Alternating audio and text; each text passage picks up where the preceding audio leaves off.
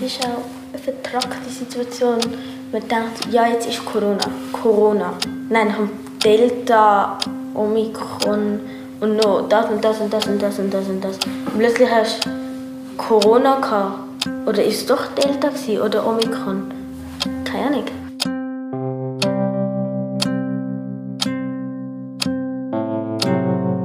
Scheiß Corona, ein Podcast der Pädagogischen Hochschule Zürich.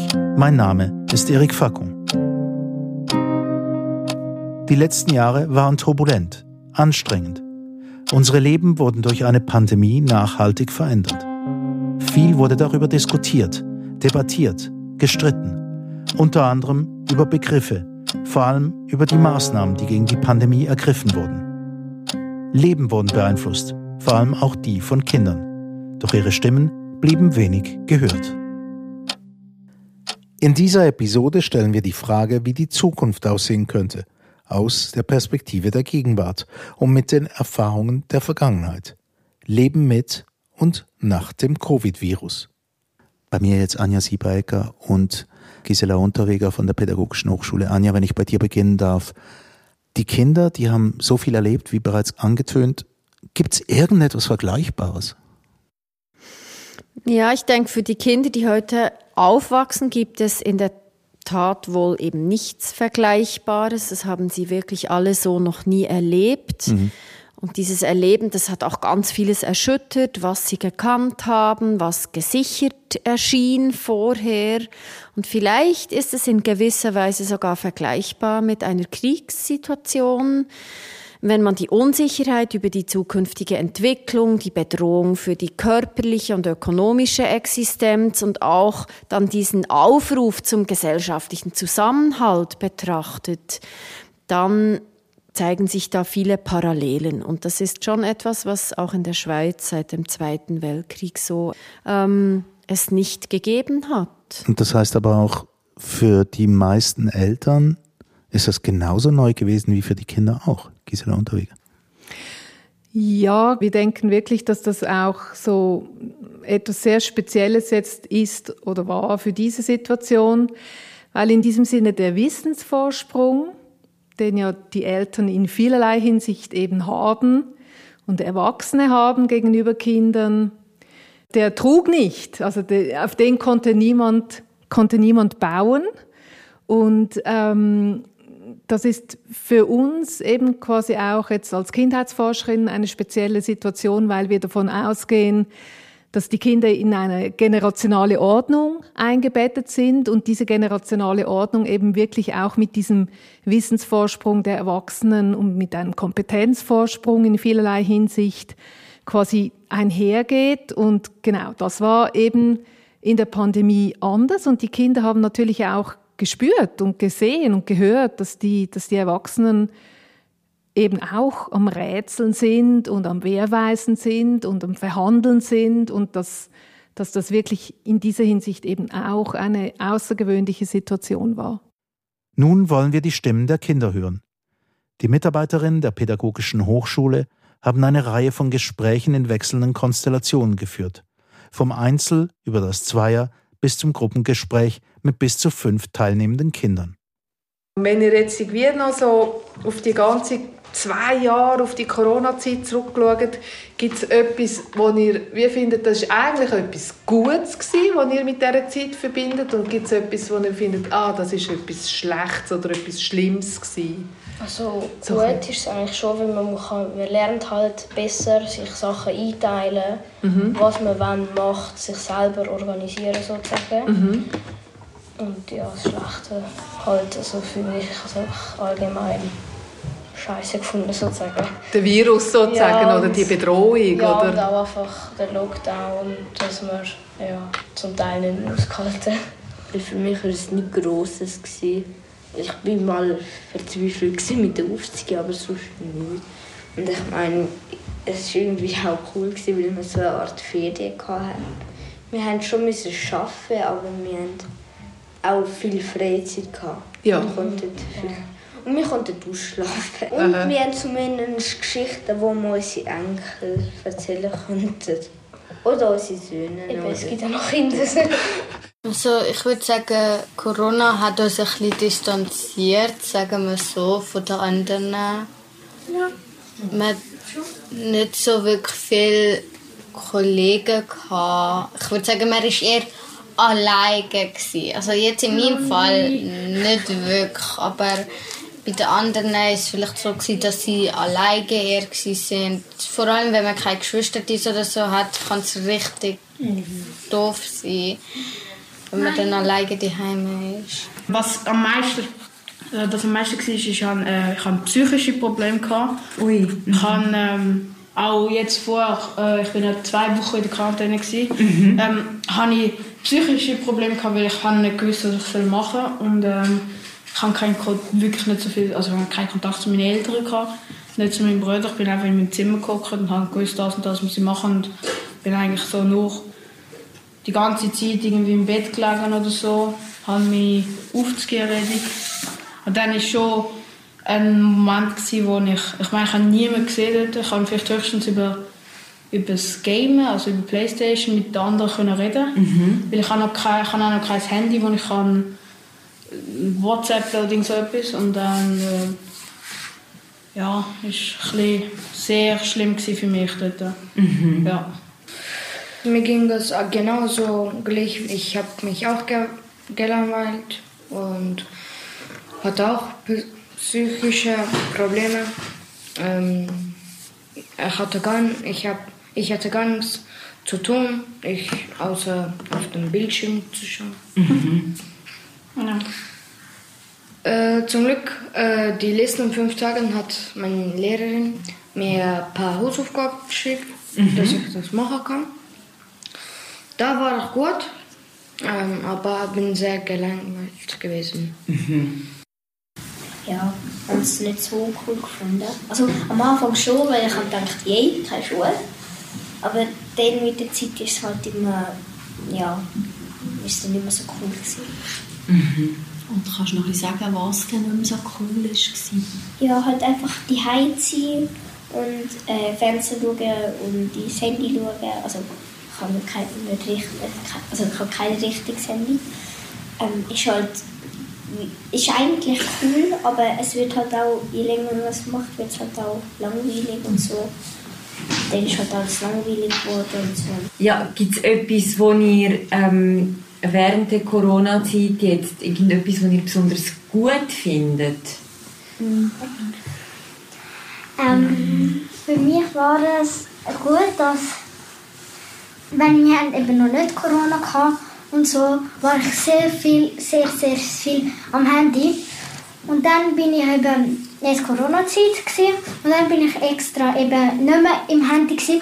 und das mir mega gut dafür. Mhm. Und dann habe ich eben verstanden, nicht so viel am Handy ist besser gewesen. Mhm. Das mir, mir gefallen. Mhm.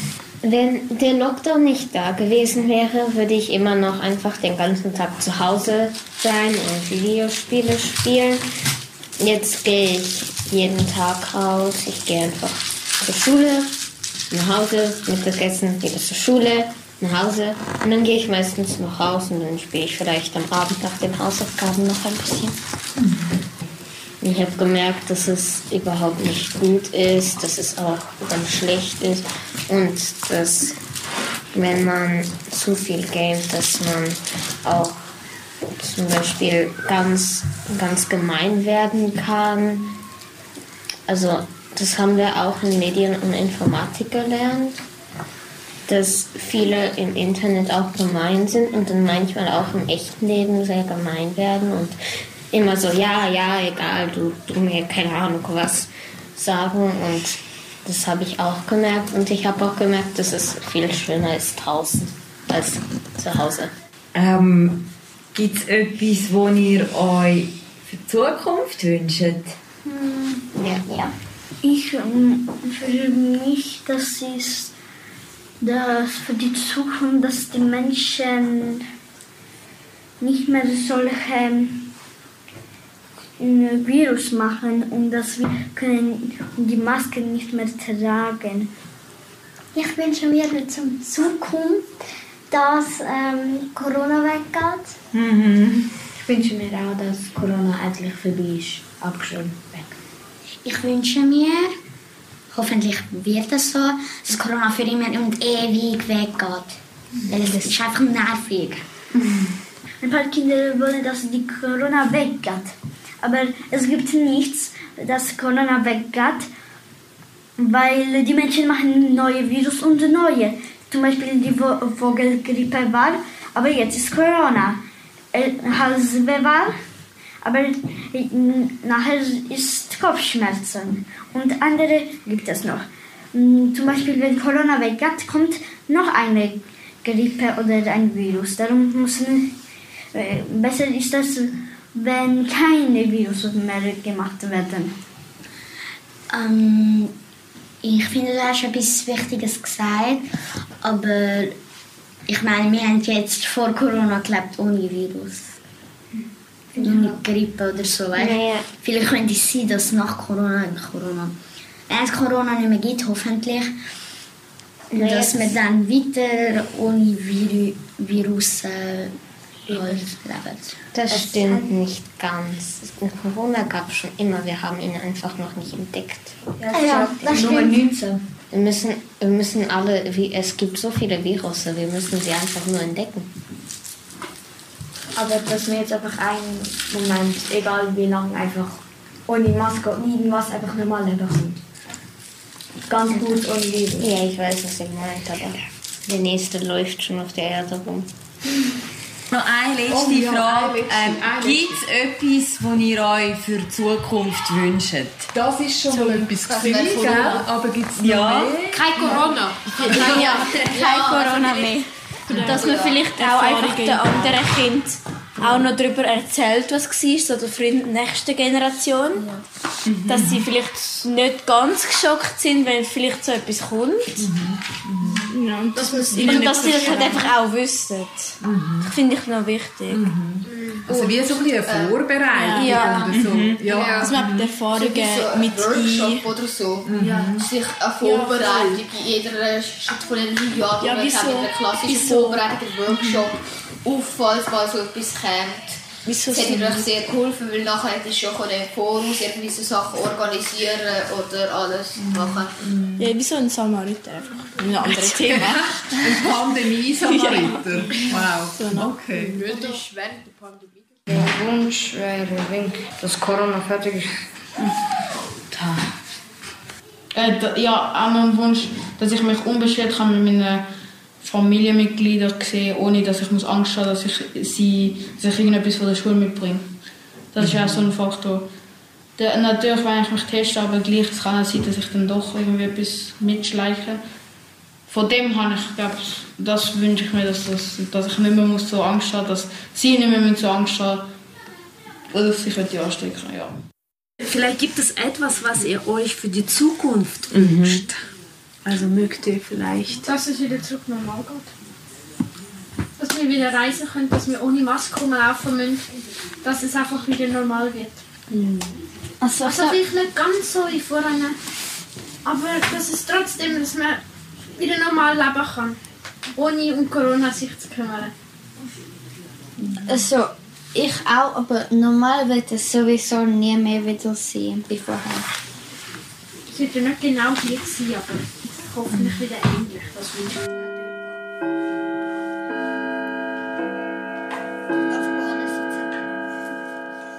Wir haben jetzt die Stimmen der Kinder gehört, Anja Siebecker und Gisela Unterweger. Die Gesprächsausschnitte, die enden jetzt in einem Statement, wo man etwas verspürt, nämlich ähm, eine große Unsicherheit, was die Zukunft angeht. Wird es jemals so wie früher? Ja, ich glaube, das ist eine Frage, die unser aller Befinden eigentlich auf einen Punkt oder auf einen Nenner bringt und die uns auch ähm, sehr in die Gegenwart führt. Also wir haben die Gespräche ja im Herbst 21 geführt, ungefähr vor einem Jahr. Und die Situation heute jetzt zeigt, wie korrekt oder richtig die Kinder die Situation ähm, eingeschätzt haben. Schon damals, also schon vor einem Jahr.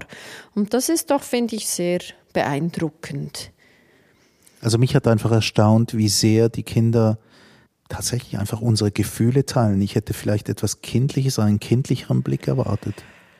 Schwierige Frage, weil natürlich einerseits gibt es wie gewisse Spezifika und vielleicht haben Kinder gewisse Aspekte anders erlebt oder auch intensiver erlebt. Aber das ist tatsächlich etwas, was wir auch feststellen, dass eben ganz vieles, was von erwachsenen Menschen in dieser Situation erlebt wurde, ganz ähnlich von Kindern, zumindest dann eben in den Gesprächen auch thematisch aufgegriffen wurde. Etwas, was mir auch schien, die Haltung der Kinder ist doch recht resilient, also irgendwie anpassungsfähig. Wie habt ihr das gehört? Wie habt ihr das empfunden während den Gesprächen? Ja, anpassungsfähig, aber auch irgendwie pragmatisch oder vielleicht noch ein bisschen anders gewendet, eine Haltung, die darauf, darauf verweist, dass sich Kinder auch in die Situation schicken mussten, wie wir alle auch. Alle hatten keine Wahl in diesem Moment. Und ja, niemand konnte Sicherheit vermitteln, nicht mal der Bundesrat. Ähm, das wird dann auch erwähnt, genau, der Bundesrat. Genau. Aber ich denke schon, die Kinder wussten mit der Situation doch auch gut und kompetent umzugehen. Und dann gibt es aber schon auch Kinder, die nun doch Spuren aus dieser Zeit mit sich tragen. Also ganz so ähm, einfach an den Kindern vorbei ist diese Zeit ganz sicher nicht. Ein sehr unterschiedliches Erleben. Ja, sehr unterschiedlich und eben auch wirklich ambivalent. Also das ist auch etwas, was äh, uns immer wieder entgegenschlug, die Ambivalenz vieler Erfahrungen. Quasi einerseits zum Beispiel das, je, keine Schule mehr und dann, uh, ist das langweilig, allein zu Hause und immer am Gerät. Also eben das, das, die gemischten Gefühle sozusagen, aber wirklich auch eine ganze Spannbreite an Erfahrungen, was was auch halt wie Verletzlichkeiten anbelangt. Also es gibt Kinder, die reden wirklich von von psychischen Schwierigkeiten, die sie, die sie erlebt haben, also die, ja, die dann sehr prägend wurden für ihr Erleben der Pandemie. Und, und für andere war es wirklich ähm, nicht so belastend. Vielleicht ließe sich hier auch noch ergänzen, dass die Kinder eben zum Erleben mussten, dass sie plötzlich zu einer Gefahrenquelle geworden sind für andere. Also dass es geheißen hat von ganz oben, die Kinder müssen jetzt die Großelterngeneration schützen.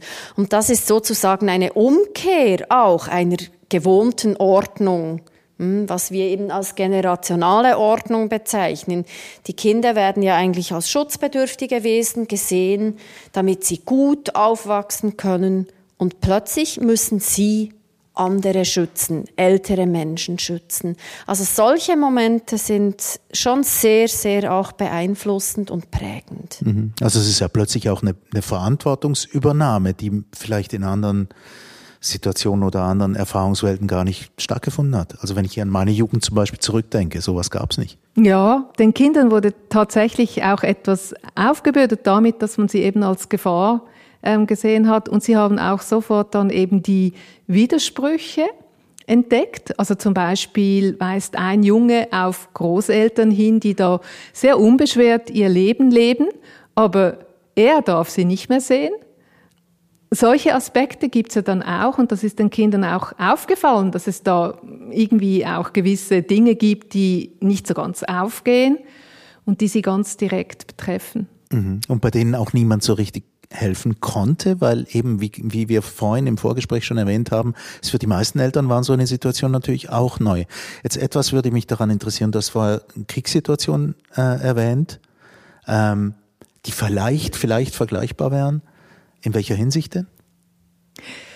Ist vielleicht ein schwieriger Vergleich, aber es geht um die Außergewöhnlichkeit der Situation, um etwas, was, was ähm, äh, diese Generation und die älteren Generationen so noch nicht erlebt haben. Eben genau, das wollte ich jetzt auch sagen. Die Bedrohungssituation, also das Bedrohtwerden von etwas auch an Leib und Leben, im Körper, also und die Sterblichkeit, die ins Gespräch gekommen ist. Und also es ist schon vielleicht ein schwieriger Vergleich, aber so diese Außergewöhnlichkeit und dieses von einem Tag auf den anderen ist ganz vieles, wenn nicht fast alles, nicht mehr so, wie es vorher war. Mhm. Und die Bedrohungssituation, oder? Das, ja, das die man kollektiv angehen muss. Das war unabdingbar. Wir zusammen. Das war, wie, wie reagiert man als Kollektiv, als Gesellschaft, als auch in einem nationalen Zusammenhang darauf?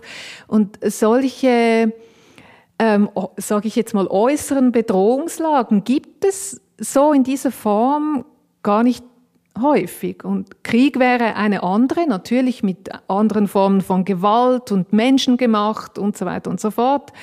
Aber trotzdem als, als ganz spezifische Bedrohungslage, die auch das Kollektiv herausfordert, ist es sehr speziell.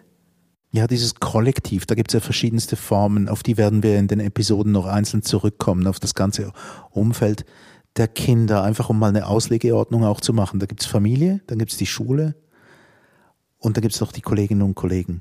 Und all das kommt in ein ganz anderes Feld. Ja, Freundinnen, die plötzlich fehlten, die nicht mehr erreichbar waren. Also die ganzen Peer-Beziehungen, die gerade auch für Kinder im Alter von neun bis zwölf, wie wir sie befragt haben, an Wichtigkeit sehr zunehmen. Die sind plötzlich nur noch durch den Bildschirm da.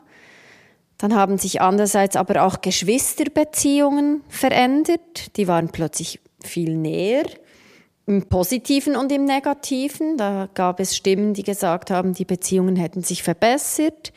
Andere wiederum haben gesagt, es gab viele Konflikte. Die Großeltern, die eben weggefallen sind, auch als ähm, Betreuungsperson. Da gab es einiges auch im sozialen Bereich, das sich wirklich sehr stark verändert hat. Es gibt dieses Stichwort, das mir eingefallen ist, erzwungene Einsamkeit auch. Also bei, bei vielen von diesen Kindern kommt das vor, dass sie sich früher oder später einsam gefühlt haben und das war recht erzwungen natürlich. Es wurde hinauferlegt.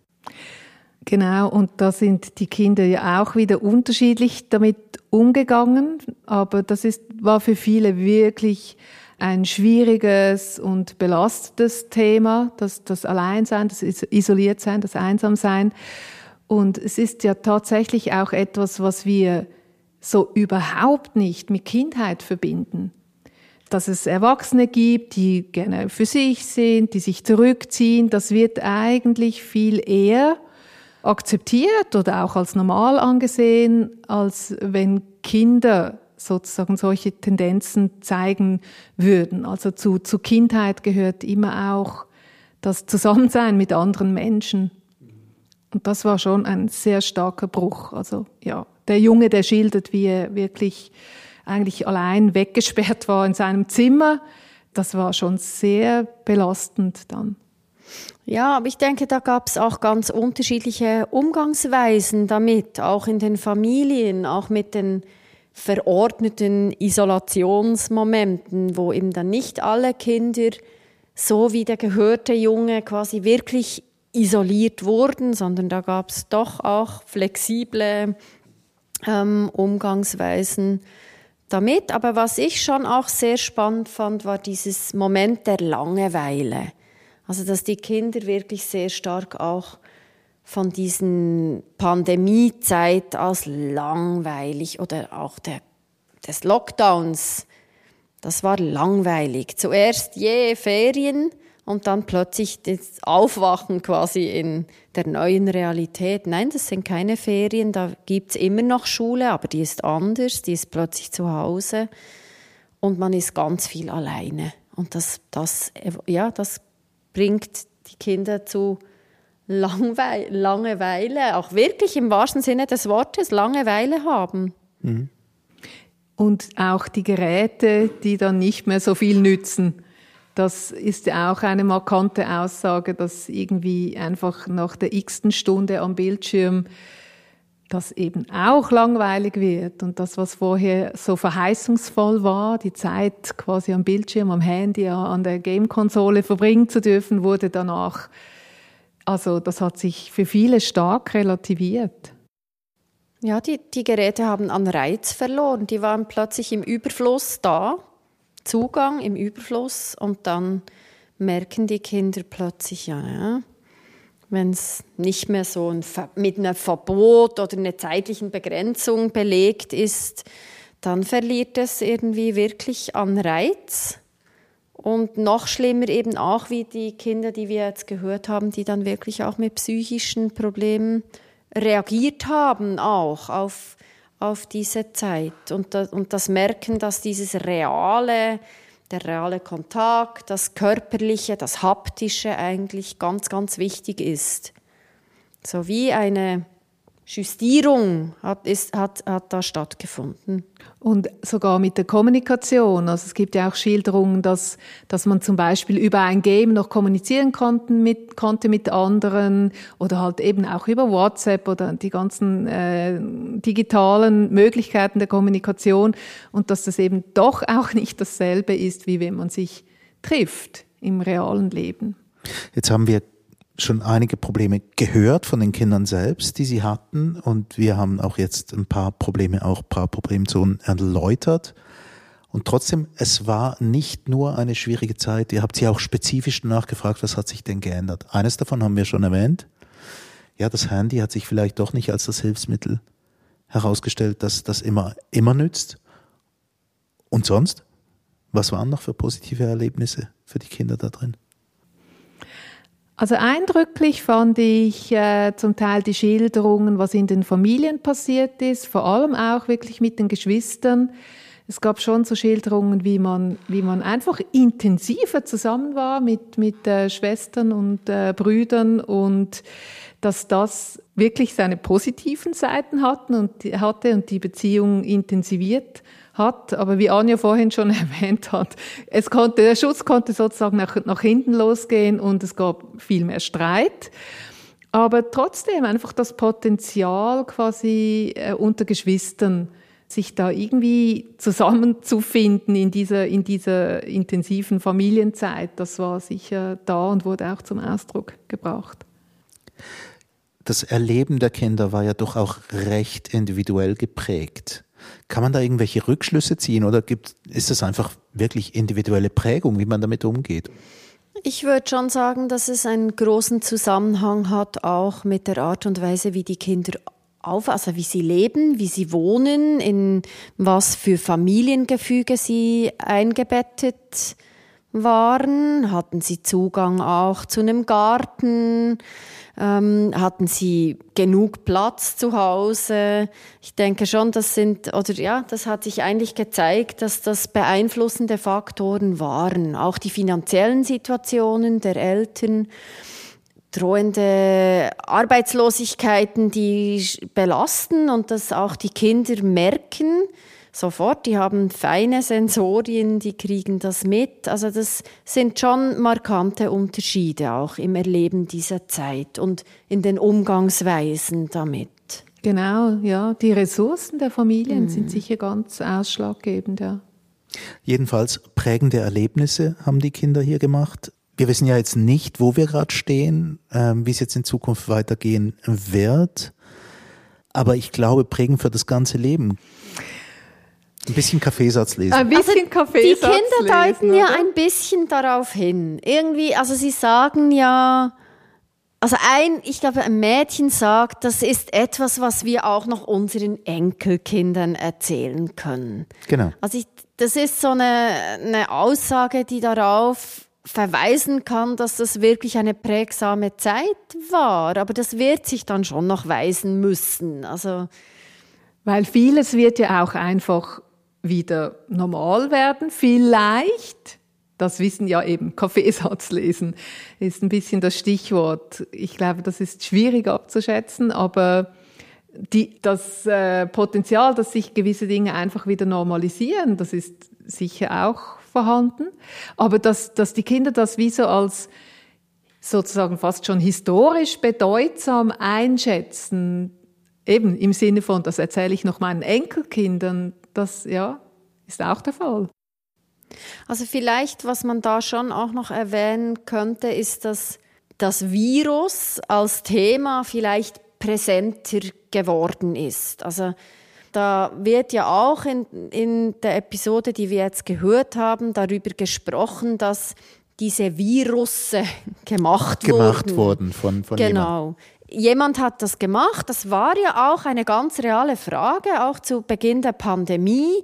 Ist dieses Virus gemacht? Ist dieses Virus einem Labor entsprungen? Das haben die Kinder auch aufgenommen, das haben sie gehört. Das ist ein Wissen quasi auch aus medial vermittelten Diskursen, das sie aufnehmen. Und was sich da aber doch schon auch zeigt, finde ich eben schön, dass dieses Virus vorher eigentlich nicht Thema war. Niemand hat so groß über die saisonalen Grippeviren gesprochen, die, oder zumindest die Kinder nicht, die waren dann einfach mal krank und dann kamen sie wieder in die Schule. Also ich denke, so diese Bedrohung durch eine Krankheit, eine virale Erkrankung, die ist irgendwie vielleicht schon präsenter geworden. Mhm. Es war auf alle Fälle ein Ereignis, bei dem man nicht anders sein konnte als aufmerksam. Also mich hat das schon gewundert, wie sehr die Kinder auch informiert waren. Ja, ich, also ich fand, das war beeindruckend. Aber ich denke, das ist auch wiederum ein bisschen dieser außergewöhnlichen Situation geschuldet. Es gab ja gar kein anderes Thema mehr. Das war ja Thema Nummer eins in aller Munde. Also ja, und dass die Kinder da auch mit einbezogen sind und sich auch eingeben und das auch wollen und das auch dann quasi Wissen übernehmen und auch weitergeben, das dünkt mich eigentlich ziemlich klar. Ja, ich finde auch und auch wie die Vorstellung, dass die Kinder da in irgendeiner Form entkoppelt sein könnten, fun funktioniert ja tatsächlich nicht wirklich, weil eben das war ja dann so ein Phänomen, das einfach wirklich von, von äh, jung bis alt so alle betroffen hat, dass es wie so diese, diese äh, Abteilung in sozusagen, das ist jetzt ein Erwachsenendiskurs und das ist etwas, was unter Kindern zirkuliert, das war wie gar nicht mehr möglich. Dies war eine Episode des Podcasts Scheiß Corona der Pädagogischen Hochschule Zürich.